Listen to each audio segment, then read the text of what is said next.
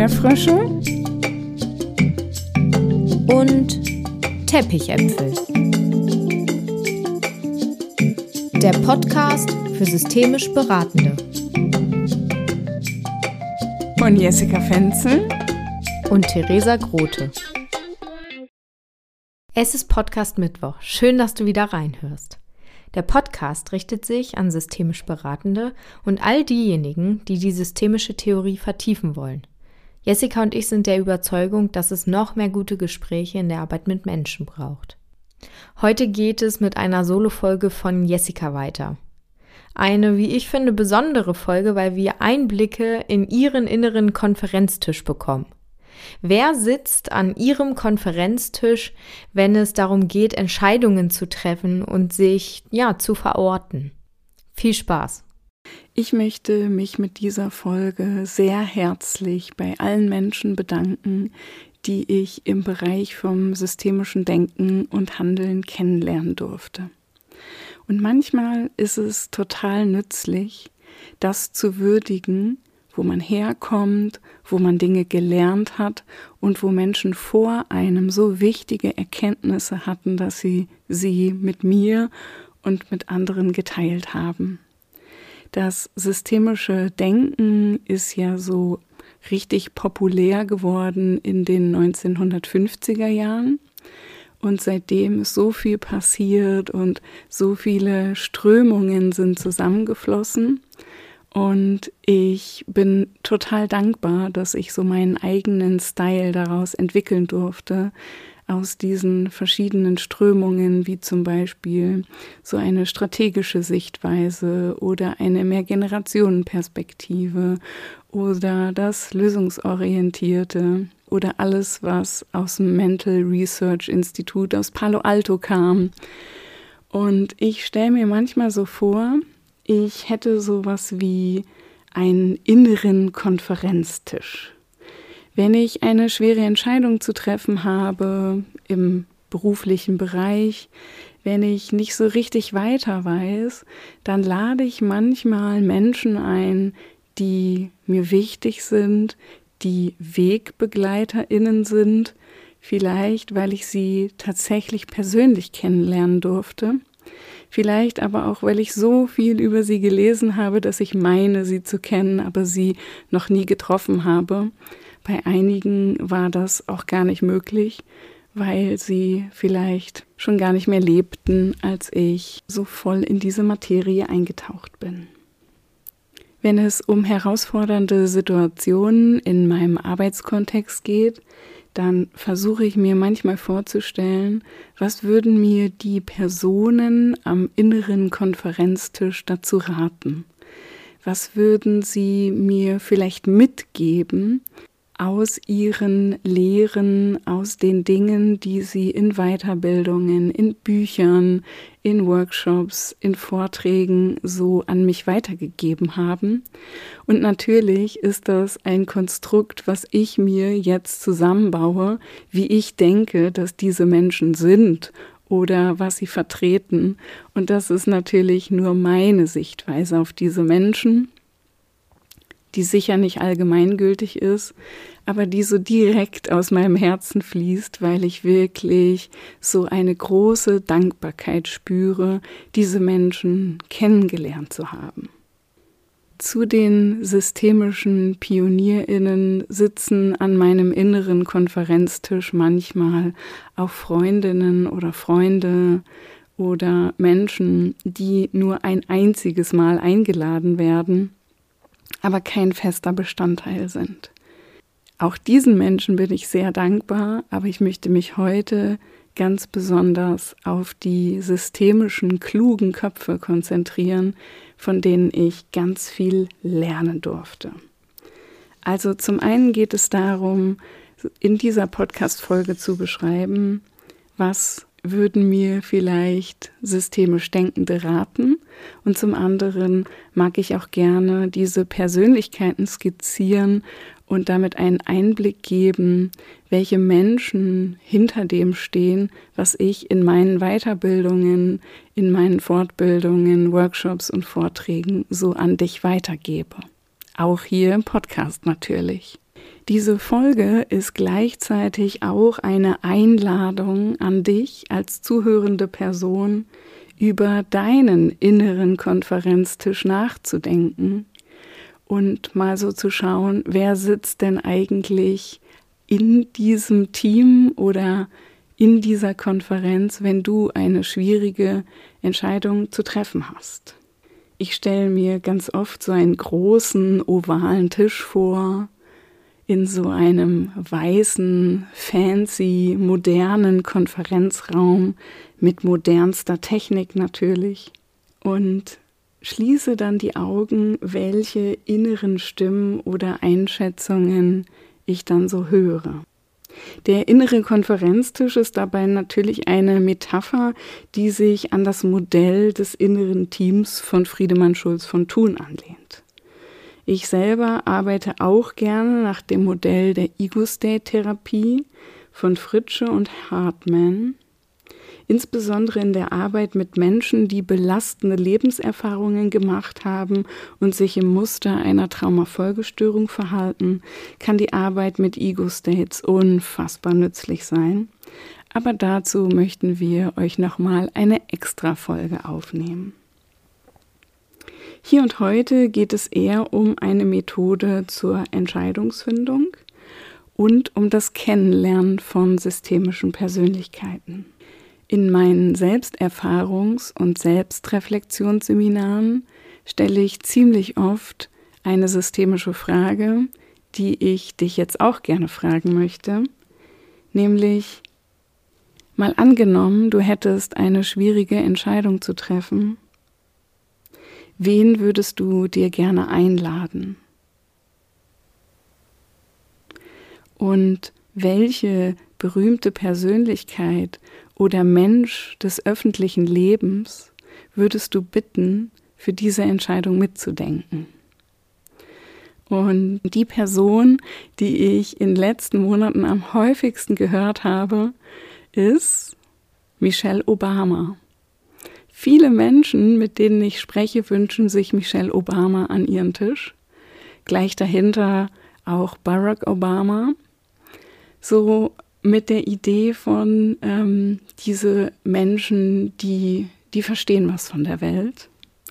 Auch Angela Merkel ist manchmal dabei oder auch Sängerinnen und Sänger oder Spitzensportlerinnen, wie zum Beispiel Rafael Nadal oder Roger Federer. Ich weiß nicht, was das mit mir zu tun hat, aber ich stehe auch ziemlich auf Tennis. Und wie könnte es anders sein, dass die erste Person, die ich an meinem inneren Konferenztisch willkommen heiße, Gregory Bateson ist? Ich habe ihn niemals persönlich kennengelernt, aber ich habe ein Foto von ihm in meinem Schlafzimmer. Und bisher war das immer total geheim, dass ich gesagt habe in meinen Seminaren, ich erzähle euch mal ein Geheimnis, nämlich ein Foto von Gregory Bateson ist das einzige Foto, was in meinem Schlafzimmer hängt. Aber ich glaube, jetzt ist es nicht mehr so geheim, denn jetzt wissen es ziemlich viele Menschen. Und dieser Mann und seine Ideen, die bedeuten mir so viel und es ist mir so wichtig, ja, dass ich mir eine Zeit lang ein Bild von ihm aufgehängt habe, um mich immer wieder daran zu erinnern, wie sehr ich diesen Satz schätze, den er in Ökologie des Geistes geschrieben hat. Ihr alle kennt ihn schon längst. Eine Information ist ein Unterschied, der einen Unterschied macht. Boah, wie mich das berührt, immer wieder. Ich habe diesen Satz schon, keine Ahnung, 25.000 Mal bestimmt gesagt. Und ich mag das einfach so sehr, diese Stelle in Beratungsprozessen, in Therapiegesprächen, in Supervisionen, wo auch immer zu finden, wo ich einen Unterschied machen kann, der einen Unterschied macht. Ich bin mir gar nicht sicher, ob das vielleicht so ein kindlicher Anteil ist, so ein suchender, neugieriger Detektivinnenanteil, der vielleicht auch manchmal mit einer Lupe so nachsucht, wo könnte die Stelle sein, wo ich einen Unterschied einführen kann. Vielleicht ist es einfach auch total hochprofessionell, auf jeden Fall ultra systemisch. Und ich bin einfach so dankbar, dass dieser Satz eine so hohe Präsenz in meinem Leben hat. Außerdem hat Gregory Bateson eine Frage beschrieben, die für mich auch super zentral ist und die auch in jeder Einführung, die ich machen darf, in das systemische Denken vorkommt, nämlich die Frage, wie muss der gegenwärtige zwischenmenschliche Kontext beschaffen sein, in dem das gezeigte Verhalten sinnvoll und angepasst oder sogar die einzig mögliche Reaktion ist? Boah, für mich steckt in dieser Frage so unfassbar viel drin, weil es geht darum, zwischenmenschlich das Verhalten immer in Beziehung stattfindet. Und es geht um den Kontext. Ohne die Kontextberücksichtigung kann ich das gezeigte Verhalten gar nicht gut einordnen. Und es geht darum zu sagen, Menschen nutzen Verhaltensweisen, die sinnvoll sind, die klug sind, die angepasst sind für den Kontext und manchmal sogar die einzig mögliche Reaktion sind. Und da kommt mir auf jeden Fall auch diese Idee, dass alles, alles, was wir fühlen und alles, wie wir uns verhalten, unfassbar sinnvoll ist und klug und weise und nützlich. Gregory Bateson hat mir auf jeden Fall auch diesen berühmten Regelkreis geschenkt, den er beschrieben hat, dass Kommunikation immer in Form von Schleifen funktioniert, wobei die Energie der Reaktion nicht vom auslösenden Element, sondern von der empfangenden Person stammt. Er hat also auf jeden Fall diesen Begriff Feedback besonders geprägt. Und in meinen Beratungen frage ich immer wieder, welche Auswirkung hat das Verhalten von jemand anderem auf dich? Und was möchtest du dieser Person gerne zurückgeben als Auswirkung auf das, was du bekommen hast? Alle kennen sicherlich diesen Regelkreis, diese zwei Pfeile, die die zirkuläre Sichtweise deutlich machen, wo es darum geht, eine lineare Kausalität abzulösen. Wir haben das in der ersten Podcast-Folge auf jeden Fall schon mal ziemlich genau beschrieben. Die nächste Person an meinem inneren Konferenztisch ist Gunther Schmidt. Günter Schmidt ist ärztlicher Leiter der Sistelius Klinik in Siedelsbrunn. Und ich sage immer so, wenn ich mal in eine Klinik gehen würde, dann wahrscheinlich nur in diese. Und ich bin auch ganz zufrieden damit, wenn ich erstmal in keine Klinik gehe. Günter Schmidt hat mir auf jeden Fall das Konzept des Utilisierens geschenkt dieses Nutzbarmachen von allem, was da ist. Egal, was Klienten und Klientinnen mir erzählen, ich kann das für die spätere Lösung nutzen. Egal wie leidvoll jemand auch Dinge erlebt, in allem steckt eine Ressource drin.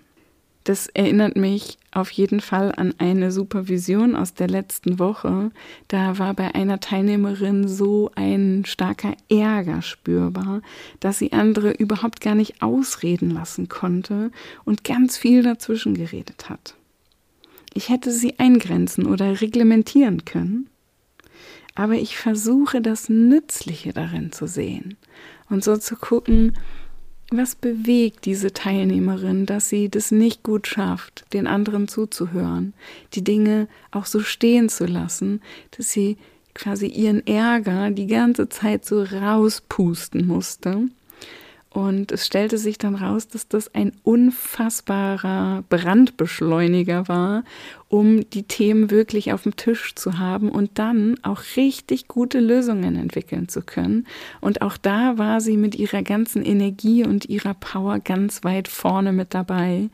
Und dieser Ärger zeigte einfach so ihr unfassbar hohes Engagement für diesen Job, den sie da macht. Gunther Schmidt sagt, alles Erleben wird erzeugt und Erleben wird durch Aufmerksamkeitsfokussierung erzeugt. Das heißt, je nachdem, auf was ich schaue, auf was ich meine Aufmerksamkeit fokussiere, werde ich unterschiedliche Dinge erkennen und sehen und zum Thema machen. Und es gibt nicht dieses eine Erleben, was ist, sondern ich erzeuge es vor dem Hintergrund meiner Erfahrungen und meiner guten Gründe selbst. Gunther Schmidt hat mir beigebracht, wie kein anderer, die Kompetenzen zu nutzen, sehr würdigend mit dem Leid von Menschen umzugehen und den Fokus darauf zu legen, wo sich Fähigkeiten verstecken oder wo Fähigkeiten noch schlummern, die für eine hilfreiche Entwicklung aktiviert werden können und die zieldienlich und kompetenzorientiert eingesetzt werden können. Boah, all diese wunderbaren Worte, die habe ich von Gunther Schmidt. Er spricht auch von diesem klugen Unbewussten, in dem schon alles drin steckt, was ich brauche, um mich gut entscheiden zu können. Gunther Schmidt macht diese wunderbare Lösungsgymnastik, die ich so sehr liebe und die ich für mich selber auch immer mal wieder anwende. Wie fühle ich mich jetzt gerade und was ist jetzt gerade so die Bewegung, die ausdrückt, was mich bewegt und welche Bewegung gebe ich der Lösung oder der Zukunftsaussicht. Und diese Gymnastik äh, dann dreimal täglich auszuführen. Und es bringt zum einen Bewegung in den Körper und zum anderen macht es so ein großes inneres Schmunzeln bei mir, dass ich so denke, Erleben wird halt auch einfach nur erzeugt. Ich könnte noch so lange über Gunther Schmidt sprechen, über seine Ideen zur Problemtrance oder zu seiner Idee, wie Probleme entstehen oder ich habe mich auch ganz viel mit dem Thema Burnout beschäftigt. Da hat Gunther Schmidt auch ganz tolle Ideen dazu. Aber das, was für meine Entscheidungsfindung an diesem inneren Konferenztisch wirklich nützlich ist, ist, glaube ich, sein großartiger Singsang. Ich habe ihn schon bei so vielen Vorträgen gehört, egal ob live oder digital, und er hat so einen ganz besonderen Sprech. Und manchmal singt er das fast schon. Wofür? Wofür? Ich weiß nicht, ob du das schon mal gehört hast, aber für mich ist es einfach die Verkörperung von der Idee, dass alle inneren Prozesse auch mal auf die leichte Schulter genommen werden dürfen, wenn wir sie vorher ausreichend gewürdigt haben. Und wenn Gunther so an meinem inneren Konferenztisch sitzt, dann geht es auf jeden Fall um die Würdigung, auch dessen, dass ich mich nicht gut entscheiden kann und dass ich für diese Entscheidung noch Zeit brauche. Es geht um das Wofür und es geht um dieses wirklich von mir wahrgenommene warme, herzliche und gleichzeitig witzige. Und das in meine Entscheidungsfindung mit einzubeziehen, das macht mir Freude. Die nächste Person, die an meinem inneren Konferenztisch sitzt, ist Margret Kröne. Margret Kröne ist mittlerweile meine Kollegin und Büropartnerin wir teilen uns einen Beratungsraum und einen Schreibtisch.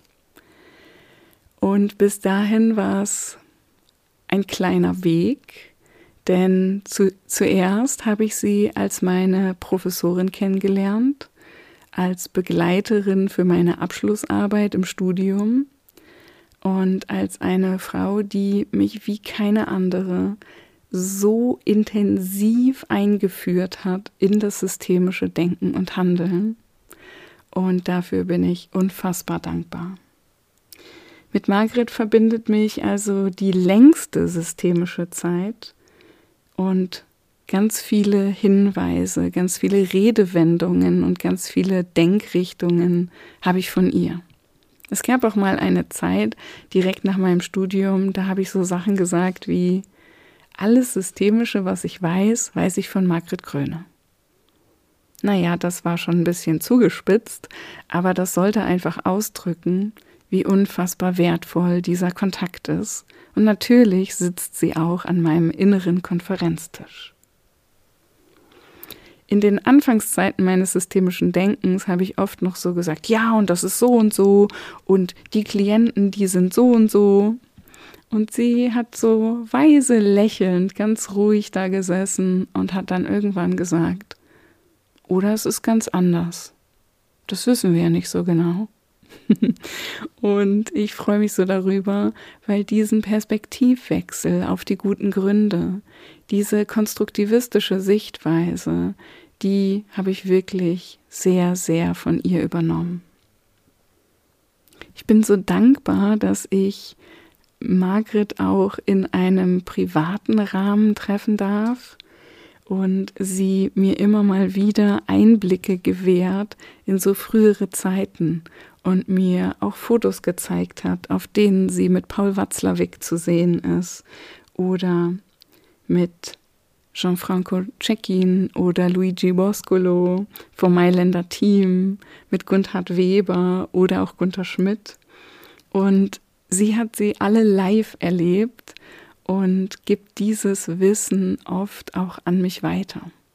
Wenn sie dann da so in ihrem Sessel sitzt und erzählt, wie sie das erste Mal Steve DeShazer getroffen hat und was er dann so erzählt hat, dann, dann bin ich einfach so berührt und denke mir, das ist ein so wertvoller Schatz, dass ich das so mithören darf, was sie in ihrem Leben erlebt hat. Und Margret war letztendlich auch die Person, die mir Mut gemacht hat, direkt nach dem Studium meine systemische Therapieausbildung am NIS in Hannover zu machen. Margret hat das Niedersächsische Institut für systemische Therapie mitgegründet und war einfach eine ganz wichtige Pionierin hier im Raum Hannover-Hildesheim für systemisches Denken. Zwei Dinge möchte ich besonders hervorheben, die ich Margret Kröne so sehr zuordne, nämlich einmal die Ressourcenorientierung, immer wieder zu gucken, was können diese Menschen total gut, was macht ihnen Spaß, wo haben sie Talente und Fähigkeiten? Und damit den Fokus und den Blick auch wegzulenken von Störungen, Krisen und Probleme? Und dieses Schauen auf die guten Gründe, vielleicht auch die Ressourcen noch nicht aktiviert zu haben, die aber schon alle in uns liegen. Und dieser Satz, der Klient, die Klientin hat alle Ressourcen, die er oder sie braucht, um das Problem zu lösen, das ist so einer der Sätze, die ich Margret auf jeden Fall zuordne. Und dann hat sie ein Wort geprägt in meinem Kopf, nämlich das Wort Kontext. Dass sie wirklich immer wieder sagt, wir müssen uns den Kontext angucken. Und wenn ich das gerade so ausspreche, dann denke ich mir, sie hat es wohl von Gregory Bateson. Wenn Margaret an meinem inneren Konferenztisch sitzt, dann gibt sie mir so eine Art mütterlichen Rückhalt und sie sendet mir sowas wie, Jessica, egal wie du dich entscheidest, ich bin für dich da. Und wenn ich gerade nicht da bin, dann liege ich unter den Wolken und habe kein Handy dabei. Margret mag Wolken. Und immer, immer, wenn ich sie treffe, dann sagt sie, Jessica, komm vorbei, wir trinken einen Tee, gerne bei mir im Garten. Und ganz schön oft gibt es auch sowas wie Erdbeeren mit Schlagsahne oder andere Dinge mit Schlagsahne, wenn gerade keine Erdbeerzeit ist. Und es ist einfach ein total liebevoller, warmer Kontakt. Und es ist ganz schön, so eine Person am inneren Konferenztisch zu haben, die dich bedingungslos so nimmt, wie du bist, die dich schätzt und die dich einfach so lange begleitet hat, dass du weißt, dass sie große Teile deiner Seele wirklich kennengelernt hat. Die nächste Person, die an meinem inneren Konferenztisch sitzt, ist Gunther Weber. Noch vor meinem Studium habe ich an super vielen Wochenenden an Familienaufstellungen teilgenommen. Diese klassische Familienaufstellung war eine meiner ersten praktischen Zugänge zur systemischen Arbeit. Als ich noch gar nicht so richtig wusste, wie es eigentlich funktioniert, hat mich diese Methode einfach schon total fasziniert. Ich war in diesen Runden oft die Jüngste und wurde ganz viel für die Kinder aufgestellt. Und ich hatte so das Gefühl, ich durfte eigentlich in jeder Aufstellung Repräsentantin sein. Ich wurde ganz, ganz oft ausgesucht und ich kann mich kaum daran erinnern, mal eine Aufstellung als Beobachterin miterlebt zu haben. Dort habe ich auf jeden Fall diese Vokabeln gelernt, die ich heute Gunther Weber zuordne und er sie auch im Kontakt mit Bert Hellinger geprägt hat. Und er hat dieses wirklich wichtige Buch geschrieben, Zweierlei Glück, wo er das klassische Familienstellen nach Bert Hellinger näher beleuchtet. Und das war so ein wichtiges Buch meiner Anfänge des systemischen Denkens. Und ich würde sagen, dass heute diese Arbeit mit Aufstellungen eins meiner zentralsten Fahrzeuge, Methoden oder Mittel ist, weil es einfach so hoch wirksam ist. Auch dazu gibt es zwei extra Podcast-Folgen. Ich habe dort Vokabeln gelernt wie die unterbrochene Hinbewegung, den Ausgleich zwischen Geben und Nehmen oder das Recht auf Zugehörigkeit. Wie ich eigentlich dorthin gekommen bin? Meine eigene Herkunftsfamilie hielt so viele spannende Themen bereit, dass auch meine Eltern diese Methode genutzt haben und mich mit ihrer Leidenschaft auch irgendwie infiziert haben. Als ich im Sommer 2020 beim letzten öffentlichen Auftritt von Gunther Weber dabei sein durfte, um diesem Großmeister zuzuhören, wie er von den Essenzen seiner unglaublich vielen tausenden Aufstellungen gesprochen hat, hatte ich vor lauter Rührung und Anerkennung für seine Arbeit durchgängig Tränen in den Augen. Und im Garten der Villa Benewitz, nach diesem Vortrag, machte er mir Mut, mein eigenes Ding zu machen und das systemische Denken und Handeln weiter in die Welt zu tragen.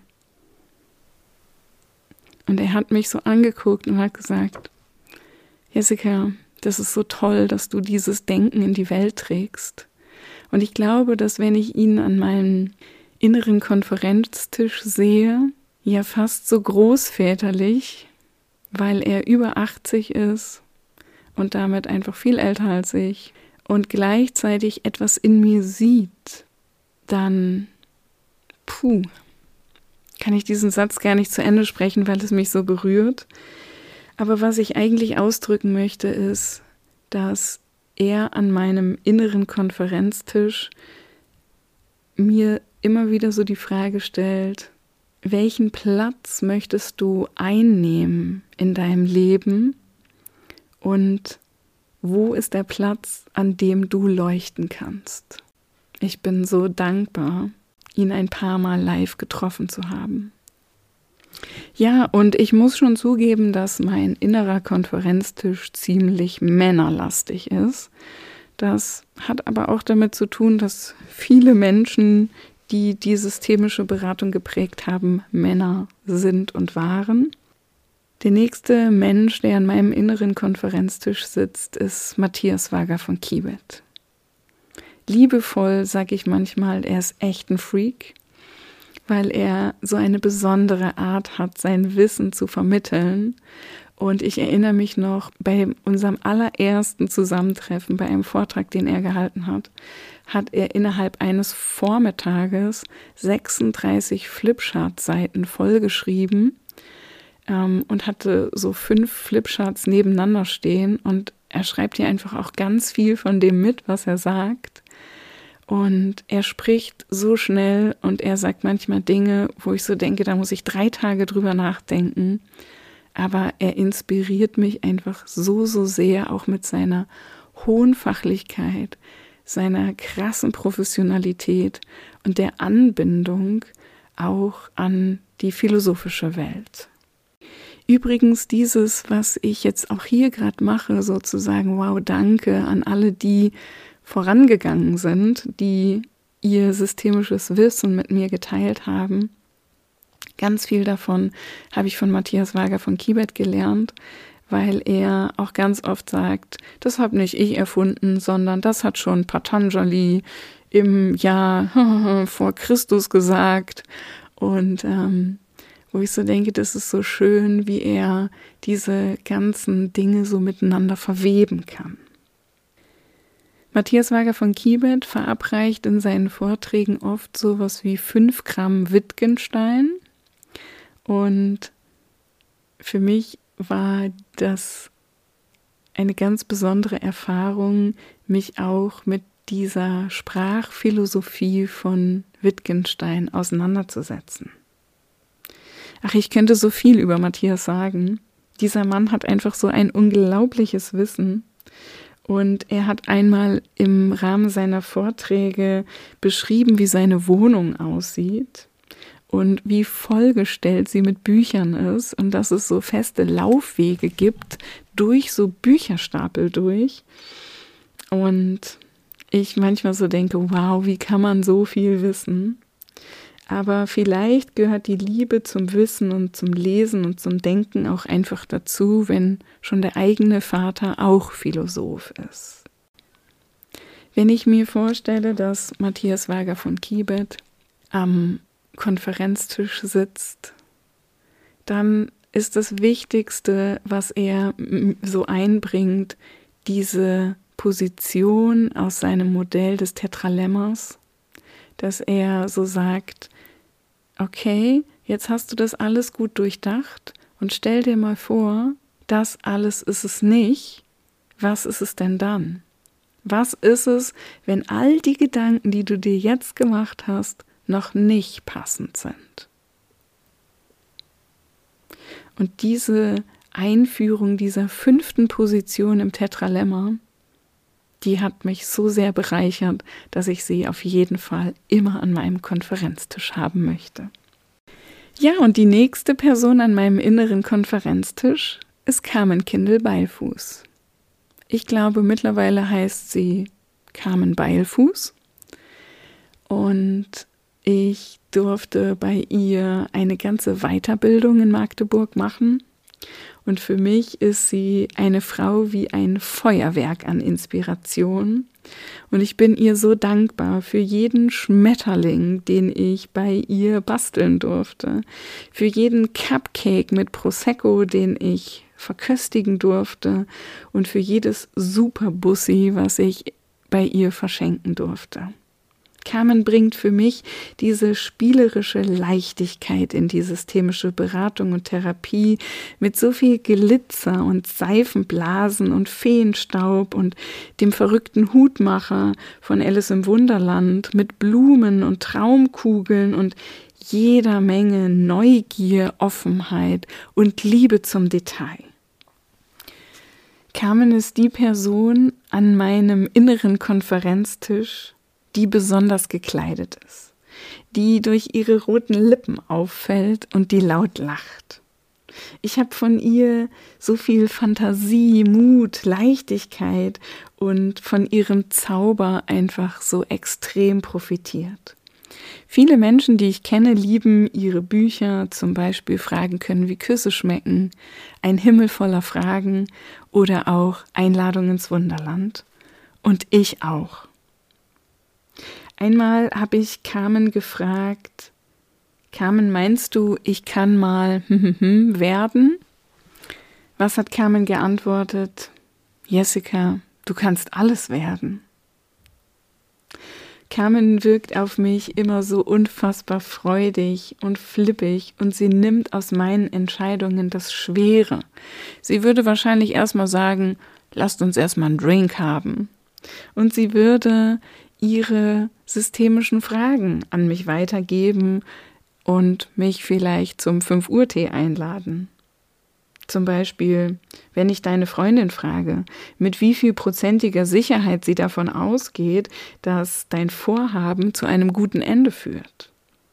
Oder wenn du so zurückschaust mit dem Blick auf deine aktuellen Fragen oder Themen, was sind wertvolle Erfahrungen, auf die du jetzt aufbauen kannst? Oder wer in deinem Umfeld hat ein Hobby mit Ansteckungsgefahr? Das sind einfach Vokabeln, die sind so kamen. Sie benutzt Wörter, die in meinem aktiven Sprachschatz gar nicht so drin sind. Und ich habe sie so gerne an meinem inneren Konferenztisch, weil sie so dieses Einhornglitzer reinbringt, weil sie einfach die Schokostreusel drüber streut und damit einfach deutlich macht, egal wie du dich entscheidest, Nimm's locker, nimm's mit Humor und binde dich an an das, was du an wertvollen Erfahrungen hast und reite einfach los. Jessica, du kannst alles sein. Oh, wie schön, so jemanden am Tisch zu haben. Und dann sitzt da an meinem inneren Konferenztisch noch Reinhold Bartel der gut aussehende Skilehrer aus Innsbruck, der ab unserer ersten Begegnung sofort einen Platz bekommen hat. Von ihm habe ich gelernt, dass der Körper immer drei Sekunden schneller ist als der Kopf. Und sein Modell vom Selbst und seine Übung mit der Einführung einer Beobachterinnenebene haben mich so bereichert. Wer schon mal bei mir in der Weiterbildung war, der kennt diese Übung mit dem Fußballstadion, wo es darum geht, sich von ganz oben, vom allerletzten Platz oben auf der Tribüne, selber auf dem Rasen spielen zu sehen. Und der immer wieder sagt, das wird doch für irgendwas nützlich sein. Schau dir das Spiel von hier oben nochmal an. Wer spielt da? Was wird da gespielt? Und wofür ist das nützlich, dass es gespielt wird? In meiner ersten Fortbildung mit ihm wohnte ich in einer etwas größeren Stadt, in einem Stadtteil, in dem es einfach abends keine Parkplätze gab. Und ich war so genervt über so viele Monate, dass ich abends immer rumgefahren bin, rumgefahren bin und keinen Parkplatz gefunden habe. Und oft haben andere Menschen diesen Ärger dann auch ziemlich abbekommen. Und dann haben wir in seinem Seminar diese Übung gemacht, wo es darum geht, sich selber aus der Ferne zu beobachten und zu gucken, wofür ist dieser Ärger eigentlich gut und was geht da eigentlich ab und wer spielt da alles auf dem Rasen. Und ab diesem Tag hatte ich nie wieder schlechte Laune, wenn ich keinen Parkplatz gefunden habe. Ehrlich, weil ich glaube, immer wenn ich einen Parkplatz suche, denke ich an Reinhold und habe so ein inneres Schmunzeln und so eine wahnsinnige Gelassenheit, die er als Österreicher, der ganz viel in den Bergen unterwegs ist, mir auch irgendwie so rübersendet. Und wenn ich mir vorstelle, dass Reinhold an meinem inneren Konferenztisch sitzt, dann frage ich mich auf jeden Fall, was hat mein Körper eigentlich schon entschieden, weil der ist ja drei Sekunden schneller als alles, was im Kopf passiert. Und wenn ich mir vorstelle, dass ich auf einem ganz hohen Berg stehe und dann so in die Landschaft gucke, was wird da unten, ganz unten, was ich kaum noch sehen kann, eigentlich gespielt und wofür ist das nützlich? Und ich glaube, was du jetzt schon merkst bei meinen Ausführungen ist, dass diese Konzepte natürlich alle super ähnlich sind, weil das sind ja alle systemische Therapeutinnen, Beraterinnen, Coaches, Supervisoren. Es gehört sowieso alles zusammen, aber für mich stehen einzelne Personen nochmal für so ganz spezielle Fokussierungen. Und dann habe ich ja gesagt, werden immer wieder so Leute auch eingeladen, weil es noch so viele wunderbare Kollegen und Kolleginnen gibt in den letzten über 20 Jahren. Und ich würde die gerne alle, alle aufzählen. Aber es ist einfach total klar, dass das nicht geht und dass das für dich bestimmt beim Zuhören auch nicht besonders nützlich ist. Es gibt noch eine Frau, die oft an meinem inneren Konferenztisch sitzt, die gar nichts mit systemischem Denken zu tun hat, die nämlich knallharte BWLerin ist, aber die das Konzept von Design Thinking in mein Leben gebracht hat und die mir so viel Mut gemacht hat, mit Prototypen zu starten. Im Konzept des Design Thinking geht es darum, an einer Stelle einfach einen Prototypen zu bauen und zu sagen, mit dem gehe ich jetzt erstmal in die Welt und dann schaue ich, wie funktioniert der Prototyp und dann kann ich den ja immer weiterentwickeln. Also diese Idee von, es muss doch noch nicht fertig sein, damit du damit rausgehen kannst. Du musst doch noch nicht alle Ecken und Kanten durchdacht haben. Fang doch erstmal an und dann merkst du doch, was du noch optimieren kannst. Und ich bin Steffi einfach so, so dankbar dafür, dass sie mir diesen finalen Arschtritt gegeben hat, zu sagen, Jessica, mach einen Prototypen und fang einfach an. Und so ist meine allererste Online-Weiterbildung Systemische Beratung im Flow entstanden. Und jetzt geht's in die vierte Runde und ich denke mir so, wow, danke Steffi, dass du mir Mut gemacht hast, mit dem Prototypen rauszugehen. Und das ist dann an meinem inneren Konferenztisch einfach auch so nützlich, zu sagen, ich muss noch nicht alles fertig durchdacht haben. Ich kann einfach mal anfangen und die Dinge dann optimieren, weiterentwickeln und verbessern. Und dann sagt Gunter Schmidt an dieser Stelle wahrscheinlich, Jessica, es ist doch nur wichtig, dass du weißt, wie sprichst du mit dir, wenn das Ding scheitert. Das habe ich so von Gunther Schmidt gelernt, dass er sagt, es geht eigentlich gar nicht um die Entscheidung, sondern es geht um den Selbstdialog. Mal angenommen, das Ding läuft dann doch nicht so gut. Oder mal angenommen, die Entscheidung stellt sich dann als eher ungünstig raus. Wie möchtest du dann mit dir selber reden, dass du in deiner liebevollsten Haltung dir gegenüber bleiben kannst. Und wenn ich mir gegenüber liebevoll bin, dann fällt es mir viel, viel leichter, eine Entscheidung zu treffen. Naja, und manchmal ist dieser Konferenzraum, in dem ich dann da mit den Menschen sitze, einfach so, so riesig, dass es noch eine zweite Reihe gibt oder eine dritte. Und in dieser zweiten Reihe sitzen natürlich auch super viele Klienten und Klientinnen, die mir so viel beigebracht haben.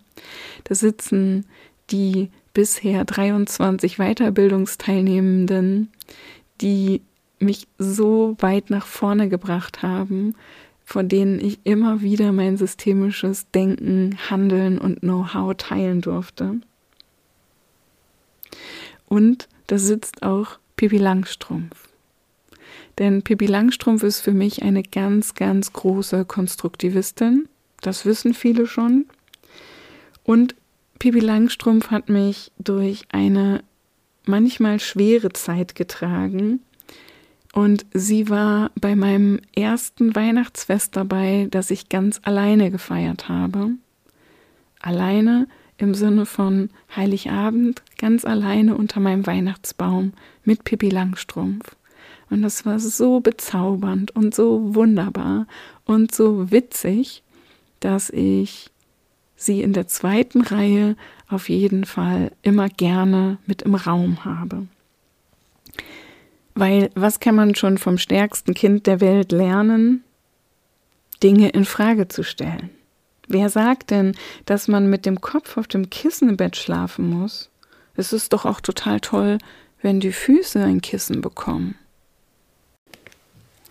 Ja, ich glaube, das ist so die Skizze meines inneren Konferenztisches, der mir hilft, Entscheidungen zu treffen. Und während ich euch das jetzt hier gerade so erzähle, frage ich mich, werde ich eigentlich auch mal bei Menschen am inneren Konferenztisch sitzen? Ich weiß zumindest von einer wunderbaren Klientin, dass sie manchmal sagt, Frau Fenzel, ich weiß schon, was Sie sagen würden. Und ich brauche dann gar nicht mehr mit Ihnen in Kontakt gehen, weil wenn ich an Sie denke, dann weiß ich schon, was Sie sagen würden. Und ich glaube, dass ich bei ihr auch manchmal am inneren Konferenztisch sitze. Vielen Dank dafür.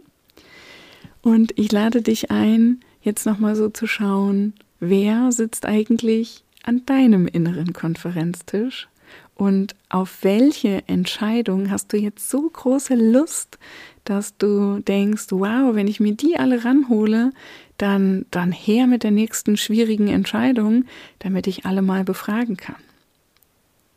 Das Wichtigste aus dem Modell von Reinhold Bartel zum Beispiel ist, dass am Ende immer du selbst entscheidest.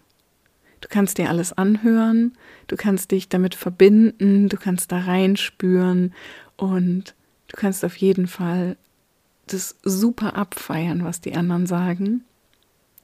Aber die letztendliche Entscheidung triffst immer du.